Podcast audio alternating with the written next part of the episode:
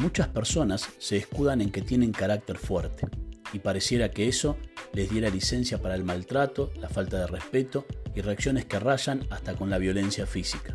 Y no solo eso, por no dominar su carácter, hasta pierden trabajos, amigos y familia. Lo más triste es que generalmente este tipo de personas tienen aptitudes para cosas específicas, el deporte, el liderazgo, los negocios, etc. Por eso, la importancia de saber controlar tu carácter. No pierdas los mejores lugares donde puedas estar por un carácter indomable. No te hagas un auto boicot que te pueda costar perder grandes oportunidades.